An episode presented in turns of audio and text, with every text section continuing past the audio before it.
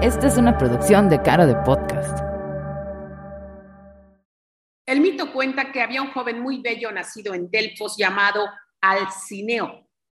En una gruta del monte Sirpis, cerca de Delfos, se encontraba un monstruo llamado Síbaris, que solo salía de su guarida para devorar hombres y rebaños. La población aterrorizada decidió pedir ayuda al oráculo, que dijo que solo se acabaría con el monstruo ofreciéndole a un hermoso joven de la ciudad. El elegido para tal sacrificio fue Alcioneo. Cuando ya coronado para el sacrificio era conducido en una procesión hacia la guarida del Síbaris, apareció otro joven muy bello, Euribatos, que quedó inmediatamente enamorado de Alcioneo y se ofreció para sustituirlo en el sacrificio.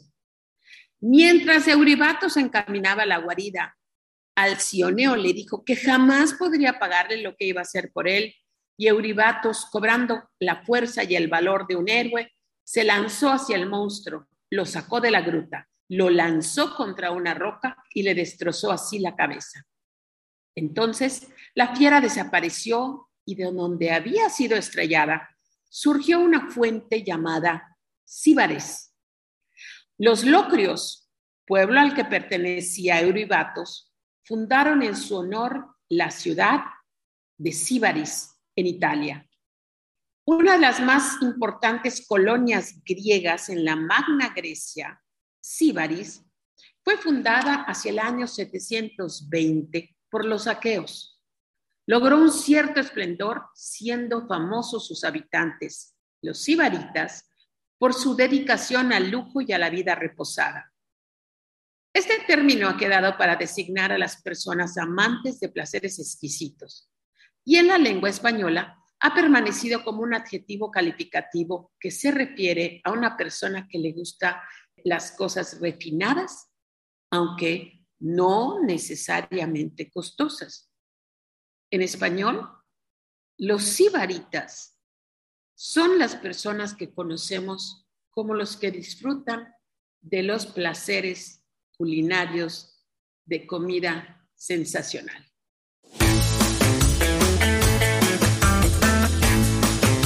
Bienvenidos y bienvenidas. Esto es Iniciadores y yo soy Maru Medina, empresaria, coach y autora del libro Depende de ti. En este podcast exploramos temas que te ayuden a recuperar el entusiasmo por tu vida empresarial. Me acompañan en esta ocasión dos grandes amigos que quiero mucho, pero la verdad admiro más. Están con nosotros Jean-Philippe Guillot y su preciosa esposa, Carolina Molina. Bienvenidos. Muchas gracias, Maro. Muchas gracias.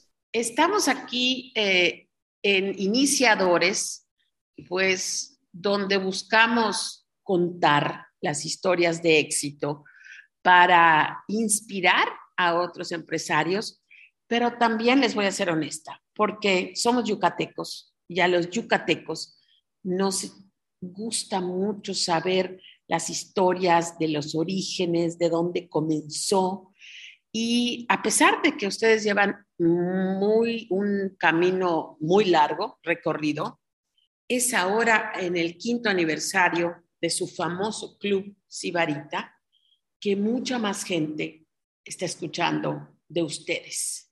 Bienvenidos, iniciadores. Quiero que nos platiquen, como siempre hago, soy una anfitriona floja, Caro, y a mí me gusta pedirle a mis invitados que nos hablen un poco de sí mismos. Como tú eres la dama, yo quiero que comiences. ¿De dónde eres, Carolina?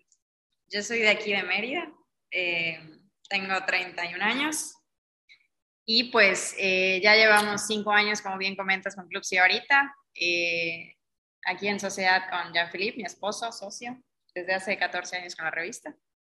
Em, y pues muy felices de celebrar estos cinco años. Tú eres yucateca. Yo soy yucateca. Y tienes dos hijos junto con Jean-Philippe preciosos que se llaman Sophie y Jean-Louis. Que están ahorita en casa esperando. Que están en casita. que nos que pedían, no te vayas, mamá, no te vayas, papá. Y tú, Jean-Philippe, ¿de dónde eres? Yo soy de, yo soy de Cancún, este, de papá francés, de mamá este, de, de México, Ciudad de México, este, pero por parte de ella, de papás italiano y, mamá yucateca, Mm. y es el por qué en parte terminé viniendo acá a, a Yucatán para estudiar. Me enamoré de, del estado, de la ciudad. Tenía muchas cosas que a mí me encantaba de la cultura, este, el estilo de vida. Y pues ya está llegando aquí para estudiar, conocí a Carolina. ¿Cuántos años tenías cuando llegaste a estudiar y qué veniste a estudiar a Mérida? Tenía como unos 19 19, años. y vine a estudiar mercadotecnia porque había estudiado administración, administración de empresas turísticas este, y gastronomía, eh, que era una, una carrera que quería que hiciera mi papá, pero vine para estudiar mercadotecnia, que era lo que me apasionaba Ah, en ese ya. momento mucho. ¿Y tú estudiabas mercadotecnia, Cara? No, yo estaba en segundo de prepa. ¿Y cómo se conocieron? Hace 14 años existía una red social llamada High Five, que no sé si te acuerdas de esa red. No, porque yo soy una viejita, acuérdate. Pero seguramente muchos fue previa, fue previa a lo que es Facebook y todo eso. Y en- muy, muy rápidamente, en esa red social, pues obviamente todos mis amigos, mis contactos eran de Mérida. Y de repente te salía personas que puedes conocer. Y todos mexicanos. Y de repente Jean-Philippe Gillot.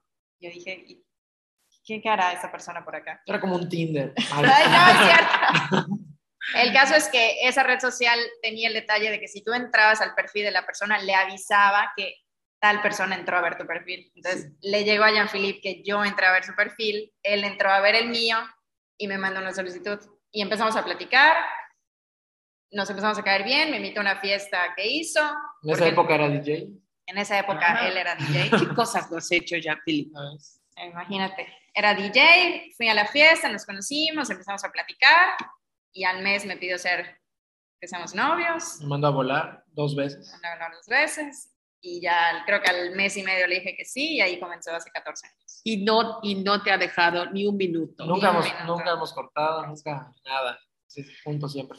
Ya, Philip, ustedes siendo novios aún, fue más o menos en el año 2007 o 2008, Exactamente, 2007. 2007, 2007. que ustedes, a ustedes se les ocurre, o a ti se te ocurre, no sé, Ujú. crear una revista. Sí. Cuéntanos de eso.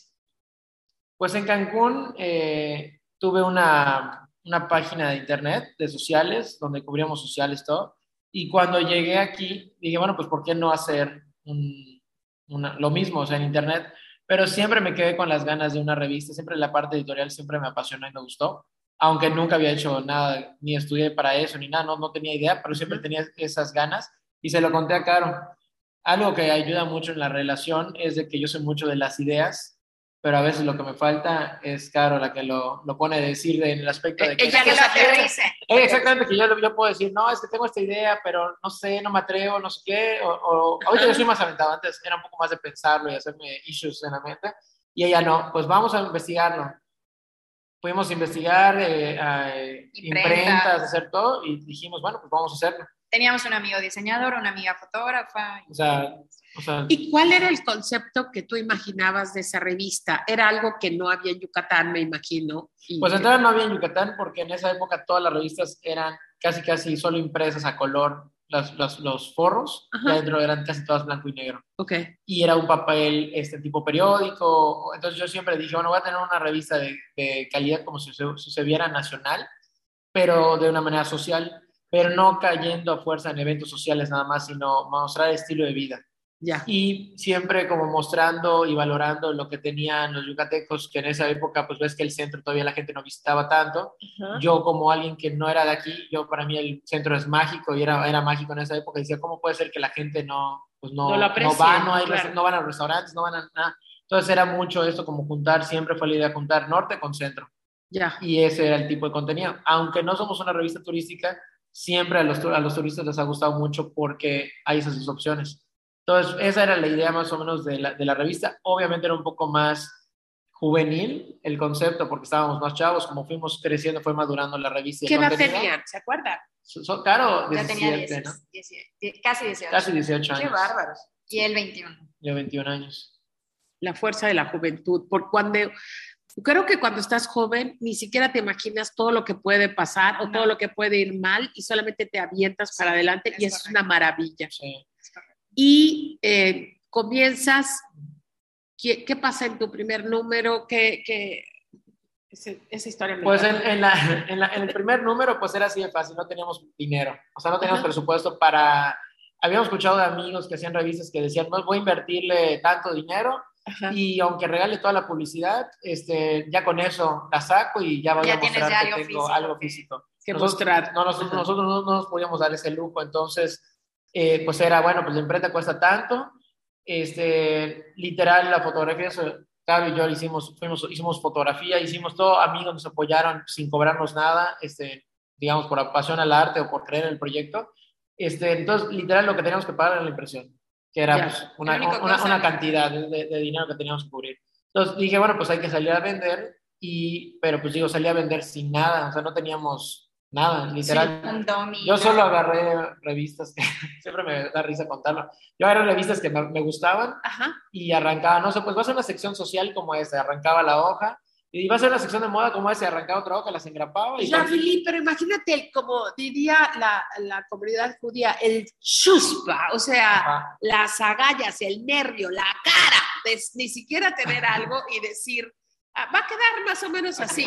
Sí. Y la gente te, te decía que sí. Y la gente Pues que no conocía. O sea, No, hay gente que nunca me ha visto en su vida. ¿verdad? Yo iba con un plumón pues, de Dolce, no, había, no tenía ni kit de precios. De hecho, los precios ni siquiera eran medio inventados. Yo sabía que tenía que juntar tanto dinero.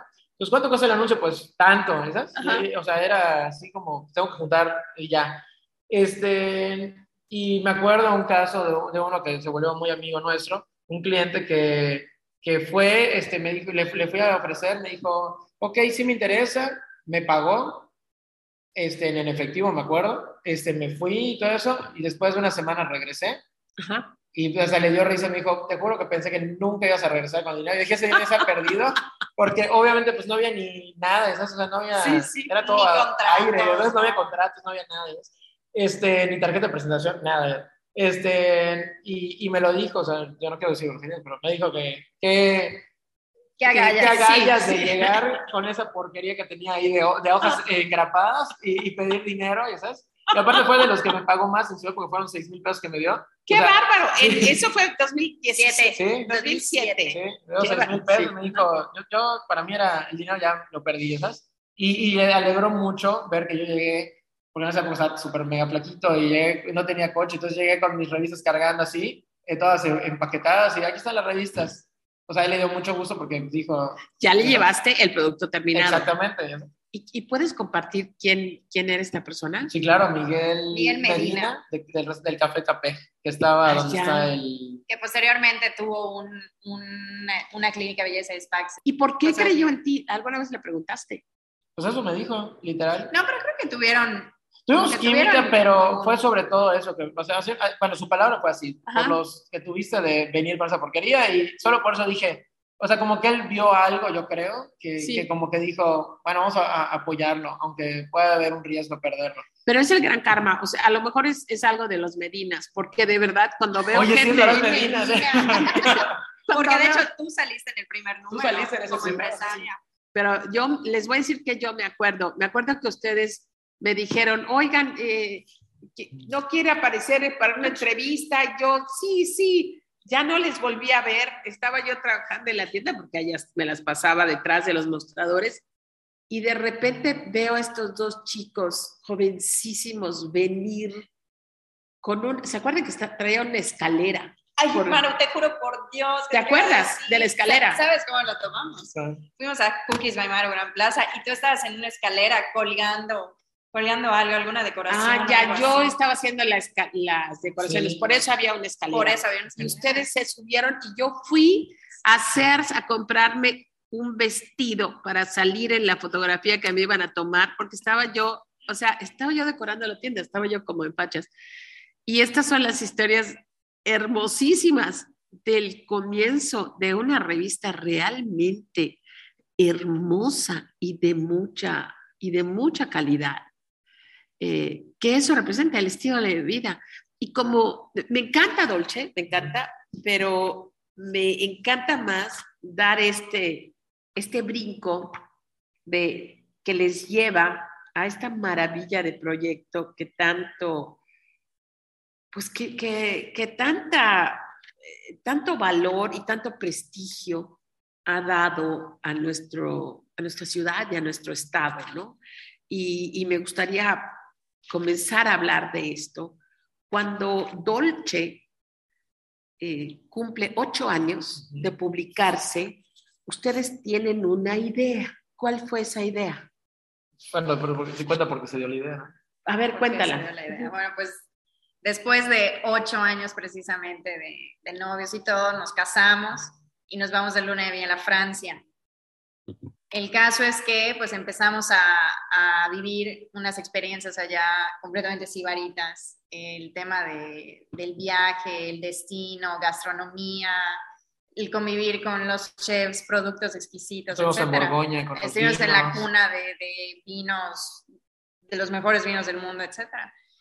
Y dijimos, oye, ¿por qué no hacer una experiencia así en Mérida? Ahorita que vamos a cumplir ocho años, agradecerle a todos nuestros clientes, colaboradores y amigos que han estado con nosotros, este, pues con una cena, una experiencia de, este, de esta calidad, ¿no? Sí, porque anteriormente habíamos hecho aniversarios, Cócteles, cóctel más informal y todo eso. Dijimos, bueno, ¿por qué no trae eso que... O sea, como que quisimos pasar algo que nosotros vivimos que nos gustó, Ya. Compartirlo. compartirlo a la gente bonito. con la que, con la que, pues que, que apreciábamos, la, la gente que hizo posible esos ocho años, etcétera. Y pues dijimos, bueno, vamos a hacer una cena este, para 100 personas, completamente gratuita, eh, con cinco chefs, ¿no? Que Cinco cocinaron. chefs invitados. Voy a hacer un paréntesis Sí, sí. para recalcar. Completamente gratuita. Yo en la casa de todos ustedes, de repente me avisan de cookies, tienes una invitación para una cena, yo como, pero como, ¿por qué? O sea, ¿por qué alguien me quiere dar una cosa tan, tan hermosa, tan linda? Eh, le digo a mi marido, mira, mordimos oreja, que es cuando decimos cada vez que nos tenemos buena suerte y nos toca algo divino. Y eh, llegamos al Hotel Hyatt. Ajá, ya sé. Eh, me acuerdo que en la mesa estaban dos amigas adoradas, eh, Tere Casola, su hija Tere, eh, Rocío. Bolio y otras personas divinas. Cristina Tina Baker. Baker estaba por Cristina allá. Baker no estaba en mi mesa, pero estaba. Y entonces eh, nos sentamos a una mesa exquisitamente puesta, montada, con una cristalería divina, una vajilla divina, y como que, como que no captábamos toda, eh, el entrar a la, a la fiesta fue así como esas fiestas deluxe, donde están los fotógrafos, están todos los... eh, es la primera vez que yo vi en Mérida, no estoy diciendo que es la primera vez que se hacía, pero es la primera vez que yo vi que se hizo un evento a todo lo alto, a todo el lujo, o sea, perfectamente bien hecho, me, me apantalló muchísimo. Entonces, en la cena habían cinco chefs. Sí, fue una cena de cinco tiempos, con maridaje. ¿Quiénes estaban? ¿Qué chefs? Pues estaba Dante. Dante Pérez, del, Era el- del chef ejecutivo del Hyatt en ese momento. Estaba Sara Arnau, de Restaurante Apoala. Qué rico. Estaba un Alex chef invitado de, de fuera, de Playa del Carmen, Xavi Pérez Stone, de Restaurante Chiote. Estaba Alex Méndez, de aquí de Mérida. eh, de aquí de Mérida. Eres una bárbara, Carolina Molina. En memoria, ella. Sí, ¿Te qué padre. No, no, no. Me queda claro de que todo lo que se ha avanzado es eh, por tu ingenio, por tus agallas, como te dijo el señor Medina, tu empuje y, y la disciplina callada, resiliente de, de Carol. Es, es, es una pareja extraordinaria. Y nos empiezan a, a agasajar con los platillos exquisitos, divinos, eh, todo con su maridaje de vinos, eh, una cosa espléndida, todo el mundo apantallado. Al final de la cena, tú eh, y ustedes dos se pararon al frente, tú tomaste el micrófono para agradecer. Pero ¿cuál fue el consenso general de los invitados? Bueno, algo muy padre que pasó, que es algo que no, no, no esperábamos, fue que esa misma noche y sobre todo al día siguiente nos despertamos y teníamos sí, un chorro de WhatsApp, de llamadas, de mensajes, de todo, eh, diciéndonos que estaban muy agradecida la gente del evento que habíamos hecho y que querían hacer más cosas con nosotros, que, que esto que hicimos quieren que se quedara. Sí. que ya sea que su chef eh, participara, ya sea patrocinar el evento, ya sea ser sede, ya sea simplemente ir, o gente que se enteró y no había ido, este, que quería ir a eventos de ese estilo. Entonces fue cuando lo platicábamos Caro y yo y dijimos, oye, pues digo, si la gente lo pide, o sea, nosotros nunca somos de forzar nada. Sí. Si se, como se va dando las cosas, pues vamos. Y, este, y si la gente lo pide, pues vamos a hacerlo. Siento que es un, puede ser algo padre este, y a la gente le gustó mucho, nos gustó hacerlo, no, no solo a la gente le gustó, a nosotros disfrutamos hacerlo y, este, y nos sentíamos pues capaces de poder mantener, seguir haciendo Es que lo que amo es que de un acto totalmente generoso, no calculado, ya sabes, eh, de vamos a dar esto, pero a cambio de esto, no, sino hacen una cena realmente sibarita, exquisita, bella, cuidada, elegante, con mucha atención al detalle y eh, pensando, queremos agradecer y celebrar. Claro. Y después a lo siguiente. Y, y, el consenso general de todos los que estábamos allá es, queremos más de esto. O sea, si ustedes saben hacer esto, porque no se habían experimentado cenas así, no a nivel público, no dudo que en casas, en Claro. residencias privadas, Claro. alguien pueda hacer una cosa así, pero no como ustedes lo hicieron. Y entonces nace la idea de crear un club Sibarita. ¿Cómo se les ocurre el nombre? Eso fue caro. A ver, cuéntanos. Pues estábamos, recuerdo, estábamos en la casa y, y me acuerdo que esta, esta cena que, que hicimos fue en mayo. En agosto ya estábamos haciendo la primera experiencia, que fue la noche del tuétano. Mm. Y dijimos, bueno, ya, Yo estaba allá. tú estabas allá, tú fuiste, tú fuiste de las primeras. que- Y perdón, perdón, y queríamos pero En, el, en la cena fue todo muy de gala, todos los meseros con guante, eh, con guante blanco Sí. y todo. Y dijimos, bueno, vamos que a se hacer llamó algo- The Art of Fine Dining. Exactamente, que es nuestra, como nuestra cena icónica. Y cuando hicimos la de tuétano era como decir, bueno, ¿qué, ¿qué está de moda y la gente todavía no se atreve tanto a, A probar. a probar? Pues por eso decidimos hacer tuétano. Ya. luego nos preguntan, ¿por qué tuétano primero? Pues fue por- Porque en esa época era el, el tema de, de que la tendencia Sí. era tuétano, tuétano, tuétano, Estaba tuétano, comenzando, y- sí, es cierto. Sí. Sí, y teníamos mucha relación en ese momento con X, con los restaurantes, y sí, que el tuétano. que- Dijimos, pues vamos a hacer un evento del tuétano. Y, y dijimos, bueno, pero ¿cómo se va a llamar esta empresa o este negocio, esta iniciativa que estamos haciendo? Y empezó a surgir lluvia de ideas. Y, y decíamos, pues es que hay gente que está aquí alrededor que quiere, pues, como, como un tipo club, pero que...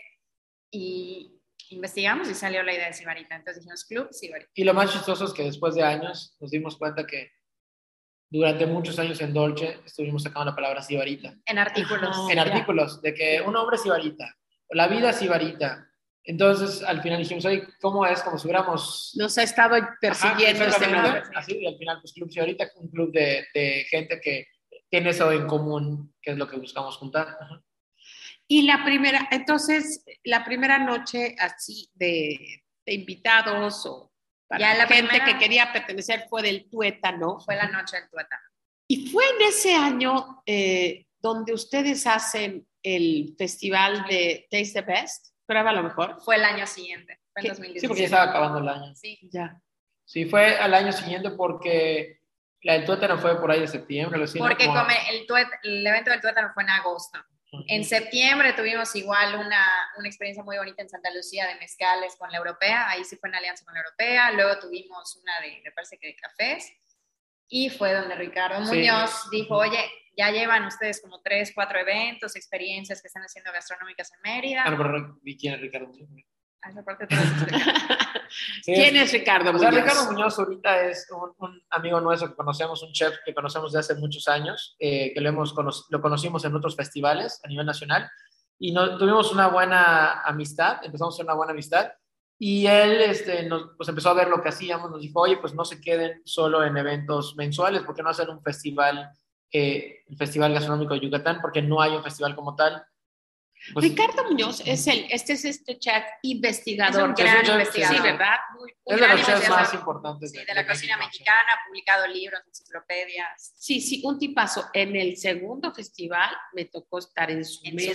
su mesa. Sí, sí. es, así Sí, es. sí, no, él es, él es una persona que ha hecho li- muchos libros, mucha investigación. mu- ha- ha- Ha, ha- salido en, en las eh, chef table de, Netflix, Sí, en sí, las sí. crónicas Sí, del taco sí, y Sí, cosas sí, así. sí. No, y él ha hecho Él que impulsa muchísimo a las cocineras tradicionales, a, a ingredientes todos, que a ya están casi olvidados, él Sí. hace que la gente empiece a, Y a retomar y toda todo. la parte académica con alumnos. Él, él- ¿Y cómo deciden crear el primer festival? ¿Y por qué escogen el mes de febrero? Pues él nos dijo este, que lo haga, o sea, que él que nos motivamos, nos motivábamos a hacerlo y, este, y que nos apoyaba en el Ujú. tema de, pues necesitábamos contacto con chefs, etcétera, etcétera. Este, y pues dijimos sí, o sea, la realidad es que como somos un poco aventados en ese aspecto, dijimos sí, vamos a hacerlo Era como el mes de noviembre más o en noviembre y pues dijimos, pues noviembre pues ya está, diciembre es muy ocupado, enero pues está retomando la gente, febrero se nos hacía perfecto porque es un clima bueno Sí, es cierto. y Para gente que viene de la fuera. idea era siempre que gente viniera de fuera. Ya. Entonces, para que no llegaran y no llegaran así con mucho calor En mayo julio así. y eso. Entonces dijimos, bueno, febrero no es, no es un mes de lluvias, es el clima perfecto, no choca con otros festivales a nivel nacional, que también era importante porque siempre la, la, la, la visión siempre fue ser importantes a nivel nacional. Entonces, si chocaba en un mes, este, que hubiera otro festival importante, nos iba a Afectar. afectar un poco. Entonces, como que planeamos todo eso y fue que lanzamos en febrero. ¿Qué, qué otros festivales gourmet? Sé que hay uno a que ustedes acuden de Michoacán. Ah, Morelia Morelia Boca, Boca. sí. Ajá, Morelia y Boca. Es un festival Ajá. muy, muy importante, muy bonito en Michoacán. Sí, que es, es muy diferente lo que hacemos porque, y es algo que me encanta, este, es muy diferente porque es completamente como que la raíz de la gastronomía de Michoacán. O sea, todo el maíz, este, toda, toda esta parte, este, como importante, ¿no? Entonces, me gusta mucho eso que es como todo se- con leña, todo es, que, o sea, con las cosas de barro, todo, Todo o es sea, muy típico, muy, típico. las vestimentas, los ingredientes, el maíz, muy michoacano. Sí. muy Hay otros ah, como el de Morelia y Boca, Club Así. Sibarita, Yucatán. ¿Dónde más hay? O sea, hay, hay, hay varios, pero... En Baja California como- hay varios. Sí, como Morelia y Boca, por ejemplo. Yo siento que cada quien tiene un perfil muy, muy, muy marcado, está muy padre eso. Está, bueno, está el festival que es como que de los más importantes de México, que es Milesime, Milesime. que es en Ciudad de México. Ah, ya. Este, pues, han habido unos que ya, lamentablemente, ya no existen, pero por ejemplo hay uno que lleva añísimos, el de Puerto Vallarta, que es Exactamente. Terrible Duet, que es, es un festival muy importante, ya tiene Más de 30 mil, años. miles de ediciones, es, es un festival muy importante. sí. Wow. Bueno, entonces el primero, en febrero, y deciden eh, hacer varios eventos en esa, son son cuatro o cinco días, ¿verdad? Tres días. Tres días, Tres ok. días. Y eh, hay varias comidas. Hay, ¿cómo, es, ¿Cómo es que desarrollan el concepto? Porque de repente hay pláticas, hay mesas panels. Háblenos un poco más. Pues se ha ido, se ha ido nutriendo. Exacto. Empezó, este, dijimos, bueno, vamos a hacer la parte de, obviamente poner la cena de The Art of Fine Dining, que es nuestro emblema. Ujú. Decidimos hacer un tasting que se llama Taste the Best, que es uno de los eventos que a la gente más le gusta. Este, eh, tuvimos la parte de académica, queríamos como acercar a los alumnos y darles como un valor. Eh, entonces pusimos conferencias, pusimos eh, catas, o sea, realmente la primera edición eran como cinco actividades, ¿no? En los tres días, cinco o seis actividades. Ya en, en, base a eso, ya después dijimos, bueno, pues vamos a ir metiéndole más cosas que eran ideas nuestras o del íbamos equipo. escuchando o- que se nutrían. Que, por Ya. ejemplo, venía gente de fuera, los chefs o proveedores o, o patrocinadores. Ay, estoy en Mérida, pero ya me tengo que ir y no pude tener chance de conocer los cenotes o tal así. Entonces Pues vamos dijimos, vamos a incluirles una actividad turística y también relacionada con la gastronomía. Entonces, O, o gente que decía, oye, es que yo soy ensenada y quiero hacer una comida tipo, no Exacto. sé, pues traemos cabezas de atún, ensenada. O sea, como que nosotros, algo que a la gente le ha gustado mucho del Club ahorita, es que el Club ahorita no impone nunca, como, o sea, como que tiene una idea, pero nunca impone, hoy va a ser esto y acátate, ¿sabes? O sea, Ajá. nunca es así. Es, tenemos esta idea, o sea, por ejemplo, eh, ahorita para la siguiente tenemos una idea de, de lo que queremos lograr, pero cuando se acercan las marcas, dejamos que ellos... eh, también se involucren y nutran al festival. Entonces, eso es algo que le gusta mucho tanto a los chefs como a los patrocinadores porque no es como que, ah, bueno, por ejemplo, tu marca eh, se tiene que adaptar, no, más bien, todo se va juntando para hacer eso y eso hace que tenga una personalidad muy padre eh, el festival. Igual los chefs nunca les decimos, oye, o sea, sí hacemos una selección de chefs que vamos investigando y vamos viendo su estilo de, de gastronomía para ver en qué tipo de evento lo vamos a invitar, pero algo que nos dijeron ahorita que tuvimos eh, eh, el evento de los cinco años es que nos dijo un chef, es que a mí me gustó que me dejaron Libre. proponer lo que yo quería cocinar. Ya. Hay lugares que te dicen, que, ese es el producto, eso tienes que hacer y ese es este, este estilo. Y ya. Entonces hay esa much- mucha libertad que a la gente le gusta. Oye, pero ahorita ustedes hablan de que cuando se acercan los proveedores y los chefs, pero me imagino que el primer año no, no se acercaron así tan fácilmente. Y de repente yo les veo viajando, que vamos a Canadá y ya hablamos con un chef, que ya estuvimos en Colombia y ya vimos a otro chef y lo invitamos. ¿Cómo fue, cómo fue ese desarrollo de, de hacer un plan de invitación?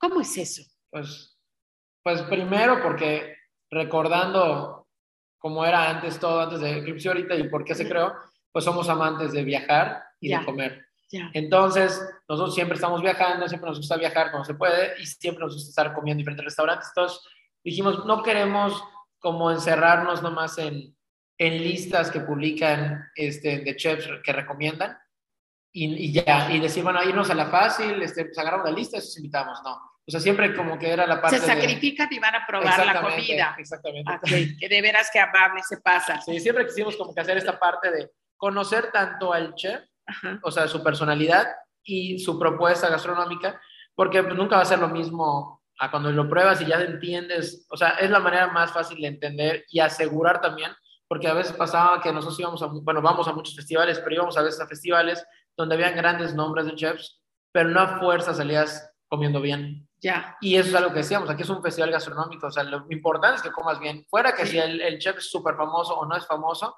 tiene que ser que termines comiendo bien. Entonces, no porque a nosotros nos guste, le va a gustar a todo el mundo, pero vamos viendo varias cosas que eso hace que nosotros este, seleccionemos. O hay chefs que decimos, bueno, nos encanta, pero en este festival no entra de su perfil de, de, de chef por el tipo de concepto que queremos para este, este festival y lo tenemos planeado para otro, otra edición.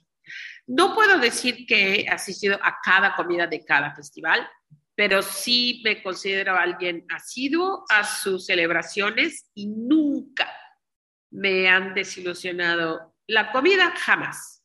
Pero algo que yo admiro de ustedes es que dan lo que todos los que ofrecemos algo, vendemos algo, debiéramos de, de perseguir.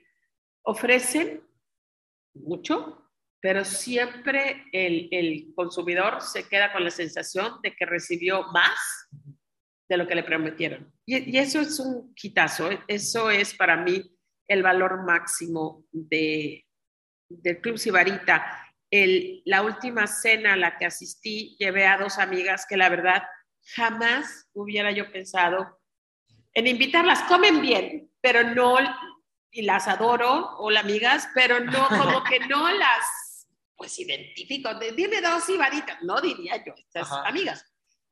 Eh, y sin embargo salieron tan encantadas que una de ellas al, al día siguiente me dijo, ya le hablé, es una promotora extraordinaria, entonces ya le hablé a, a varias gentes y queremos saber cómo nos inscribimos al club y estaban fascinadas, eh, porque siempre, siempre es, es un agasajo, es un exceso, siempre de buen gusto, eh, siempre de, plenitud. No, no vas a ninguna de estas celebraciones y estás, la gente te está midiendo o no, siempre son muy espléndidas. Y, y, para mí eso tiene un valor increíble. Háblanos un poco de este evento dentro de la celebración de los días del, del, Festival del Club Sibarita que se llama Taste the Best. Prueba lo mejor. A ver, Caro. Bueno, Taste the Best ya, ya lleva cinco años, porque desde el primer festival que se hizo hasta, hasta ¿cómo se llama? hasta la que acabamos de celebrar hace, hace, la semana pasada, se, la hacemos. Es una magna exposición de, de, gastronomía, participan siempre, bueno, antes de la pandemia participan como 20 chefs, ¿no? Cocinando al mismo tiempo. Chefs. En modo de estaciones, o sea, chef prepara eh, distintas eh, propuestas de comida que, que le ofrece a la gente. Hay estaciones de bebidas, de vinos, de destilados, de cervezas.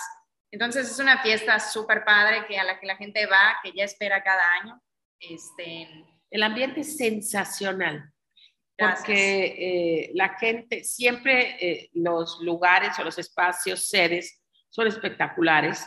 Eh, y la disposición de que estás caminando como en, una gran, como en un gran carnaval de gente bonita, eh, gourmet, las, eh, en cada estación están los chefs, los cocineros, los ayudantes, eh, todo está puesto exquisito, bonito, eh, es una locura. Pues yo quiero contar una, una Sí. exclusiva que nunca he dicho. ¿eh? A ver, Ah, para iniciadores, De- de- algo, adelante. algo que nunca he dicho. Caro lo sabe, pero nunca, lo- nunca hemos tocado ese tema. ¿Por qué se creó Taste the Best? Porque yo me aloqué e invité a muchos chefs para la primera edición. Ah, Eso fue, eso fue, ese es el secreto. O sea, me aloqué, dije, quiero invitar a él, a él, no sé qué. Y cuando empezamos a acomodar los chefs en los eventos, sobraban varios chefs y dijimos, chicos, pues tenemos que una cena. Y dijimos, y fue pensando y platicando, dijimos, ¿por qué no hacemos un tasting donde la gente pueda, pues, este, probar a todos esos chefs y que tenga esa opción de, qué de comer a muchos. Ajá. Y al final, pues salió súper bien. Ya habíamos ido a eventos donde había ese tipo de tasting. Y, este, y entonces dijimos, bueno, pues que la gente pueda probar de una manera muy informal, con buena música, en un lugar abierto. O sea, Sí, completamente lo contrario de lo que hacemos en las cenas. Aquí es muy informal, muy, este, digo, informal dentro de lo sí, formal. sí, claro. este, con música en vivo, que tú veas eh, la posibilidad de tomar vinos, mixología. de Y- conocer, sobre todo, ¿no? De aprender. Ah, pues mira, no sabía que estaba aquí y, por ejemplo, está tal, tal marca de, de X producto y... Sí, sí. Sí. Por ejemplo, el, el- en el último TCBS estaba Kraken, que es un restaurante de mariscos que yo adoro y que no es muy conocido. Eh, y, y- y- y, por ejemplo, ese es un ejemplo de algo donde puedes probar su cocina, los sabores tan exquisitos y es donde puedes, oye, ¿tú quién eres? ¿Dónde estás? ¿A dónde te fue a ver? Eso es una maravilla. Sí, al fin de cuentas, lo- nuestra función es ser una plataforma para promover eh, destino, promover eh, sedes y promover talentos. Esa es como que la finalidad que hacemos. Y sí, o sea, y, y realmente cuando hicimos el Taste the Best, pues fue 500 personas, fue, estuvo muy bien, la gente le encantó. Y fue eh, Taste the Best y, y Fine Dining son dos de los, de los eventos dentro del festival que más le metemos en el tema de crecerlo y todo eso, porque ha, ha- sido algo que a la gente le, le gusta muchísimo. Se ha ido evolucionando estos eventos. La última edición pues tuvimos 3.500, de pasar a 500 a 3.500 personas. Qué. Este, de tener en la primera edición 8 chefs, tuvimos 25 chefs. Este, en tener la posibilidad de que por pagar tu entrada tengas toda la comida que puedas comer ilimitada, toda la bebida, este, y que tengas esa, para mí, y comida fina y buena, porque esto es, es, esto es algo importantísimo de subrayar. No es algo que tú pagas y te van a llenar de totopos o de cerveza que sabe agua. Es cosa finísima. Sí. No, y, y tiene que ser, porque los chefs lo saben, la gente no fuerza se entera, pero los chefs que participan saben que están, hay jueces que están pasando a sus estaciones sin avisar Ajá. para calificar este, los platillos y las presentaciones. Y hay un premio. Entonces, hay un premio que sea así. El, el por qué lo hacemos es para asegurar, al- como siempre buscamos, asegurar al que pagó su entrada que la- el platillo tiene que ser, si es frío, frío, si, está caliente, si es caliente, tiene que estar caliente, que la presentación, aunque sea en, en- chico, tiene que estar súper bien. O sea, todo tiene que estar muy cuidado, por eso se hace eso de calificar y estar calificando a, a los participantes. Eh, y, y además la magia de esto es que en una noche que entras a ese evento puedas comer comida de Michoacán con cocineras tradicionales de Michoacán, comida ensenada, comida de Puebla, comida de japonesa. Entonces tienes comida yucateca, tienes una variedad de comida. Entonces está padre que la gente dice, bueno, pues a veces, ¿qué pasa? Estás en, en tu ciudad y de pronto abren un restaurante, no sé, hindú, y no te atreves a, a ir porque, bueno, no, no conozco la comida hindú. Pero ya cuando pagaste tu entrada y sabes que te incluye todo, obviamente, Pues ¿qué, qué de pierdes? todo. Pues claro. de todo. Entonces, esa es la, la, función, la, la meta que tenemos, de que ese día te atrevas a probar todo y te sorprendas y abras como tus opciones gastronómicas tanto en la ciudad como cuando viajas a nivel nacional. Digas, oye, pues voy a ir a Monterrey, conocí a estos chefs de Monterrey, en Cibarita, quiero ir a su restaurante. Y lo hemos logrado, la verdad es que hemos hecho que mucha gente, muchos chefs nos digan, oye, pues gracias Cibarita, gente de Yucatán, va a mi restaurante y le encanta y eso. Y es lo que buscamos, como esta parte de, pues sí, es La como- reciprocidad. ¿no? Exactamente, De y- ellos y- y- vengan, tú vas. Exactamente, y que la gente de aquí, este, los chefs de aquí se lleven algo de, de los chefs de allá y viceversa, ¿sabes? O sea, que haya esta parte de ¿De qué, intercambio. De, chefs de, de qué lugares, más o menos un ejemplo, has- han traído a ustedes? uy, de Puebla, San Miguel, de De todas Querétaro, partes de México. Riviera Y hasta Maya, fuera de México. de Canadá, O sea, de México, ya no de, todo, de todos, pero ya hemos traído Claro. De Michoacán, de, de Ciudad de, De México, de- de, realmente de muchísimos lugares hemos traído. Digo, si participan 40 chefs por festival, y ya hicimos 5, bueno, la última fueron 8 chefs porque fue una versión chica por pandemia, pero sin contar, pues son, son 40 chefs, que ponle que repita, no sé, menos un tercio, sí son bastantes chefs que participan. Eh, Carol y Jean-Philippe, ustedes entonces hacen más o menos como unos ocho eventos en el año, más el festival. ¿Estoy bien? ¿O son No, hacemos son como 12 12. eventos, Dos eventos. dos eventos oficiales. Ya. Todos los meses tenemos un evento aparte del festival. Hay meses que hacemos dos o hay eh, meses que hacemos eventos para gente de manera privada que no se anuncian. Ya. Este, sí. Ya sea de manera privada o de manera pues, corporativa. que no O sea, eso que estaba yo buscando, Ujú, u- lo ustedes sé. lo hacen. Exactamente. Ah, pues ya lo sé. O sea, tanto para una empresa como, por ejemplo, alguien diga, oye, es que yo tengo una reunión con mis amigas, quiero algo, pero este, pasármela bien, pero, por ejemplo, ahorita tenemos una, una posada eh, para doctores, pero no querían solo una cena, querían como interactuar. Bueno, pues es una clase de cocina que va a terminar en, en una, en una cena. Entonces, sí, ahorita arma toda esta parte. Oigan, ya se nos está acabando el tiempo de esta primera plática, Ajá. porque hay mucho para hablar y todo, porque sí quisiera en, en otra ocasión hablar de que de lo que trajo la, la pandemia para ustedes, porque definitivamente fue una pausa, pero una pausa para impulsar, porque Sí. ya están de, de vuelta. Pero yo quiero repetir la pregunta de mi amiga. ¿Cómo puedo yo inscribirme al Club Sibarita y ser parte de estas pues, celebraciones de, de sabor, de, de buen gusto, de, de gente bonita y, y de experiencias lindas? ¿Cómo eh, puede uno, a, a dónde, a dónde recurro, a dónde escribo? ¿Tienen alguna página de Facebook, Instagram? Díganos, por favor. Pues hay, hay tres opciones. Ajá. Una es siguiendo las redes sociales y la página web de clubciorita.mx o las redes socia- sociales que salimos como Club MX. La otra es contactándonos a través de las redes y eh, agregándolos a la base de datos, que son más de 5.000 personas agregadas, Wow. que les llega boletines como los primeros que les llega la información. O la tercera opción es que a partir, bueno, desde hace mucho tiempo nos los pedían, pero a partir de la, de la pandemia creamos lo que son las membresías, que era algo que nos pedían mucho. Eh, la gente paga una anualidad y tiene varias, Beneficios. varios beneficios que obtienen. Entre esos, pues pagar siempre precios Siempre, preferentes Exactamente. y hay eventos que son en cortesía para ellos. Ya, ya. Por ejemplo, la última cena eh, a, a la que yo acudí, el precio para la gente que no es miembro era de 1.400, 1,400. pero si eres miembro es de 1.000. Exactamente. Oye, y además comes divino, bebes divino, postre divino, todo divino. Y, de- y tiene beneficios, por ejemplo, a veces tenemos, no sé, un whisky especial solo para miembros. Entonces, Ya. todos toman y comen lo mismo, pero ese whisky es como una cortesía, como cuando vas a un club premier o vas a eso, Claro. que tienes esa... Ese, Ciertos privilegios. como cuando vas, a- como cuando vas en, en- en el avión, Sí, claro. eh, te dan ese beneficio. O, por ejemplo, tienes Priority Pass cuando son eventos grandes, que ahorita por pandemia pues no hay esta parte de Priority Pass, pero cuando hay... O se por- convierten en miembros del, de un grupo de WhatsApp que tenemos en el que Ah, tenemos Sí, información. información. Sí, sí, claro que sí. opiniones, recomendaciones, este, la parte que, por ejemplo, si alguien que es miembro de sommelier o, o tiene que ver con gastronomía se le involucra y ellos pueden ser sommeliers de, de los eventos Sibarita. Pues hay varias cosas que hay eventos solo para miembros, es en reuniones de miembros nada más.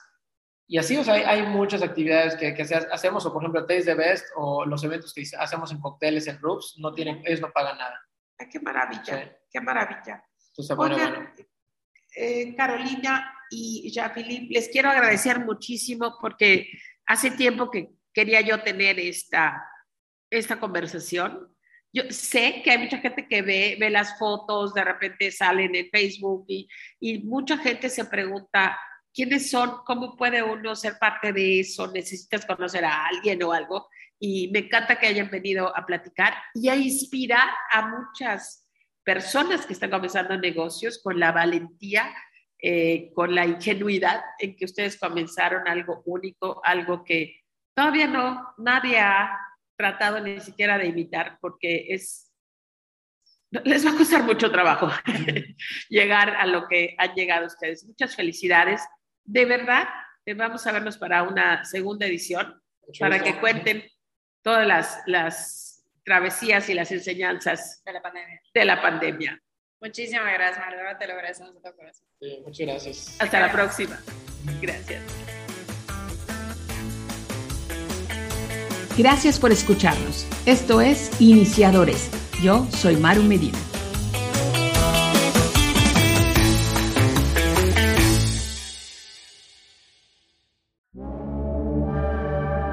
Cara de Podcast.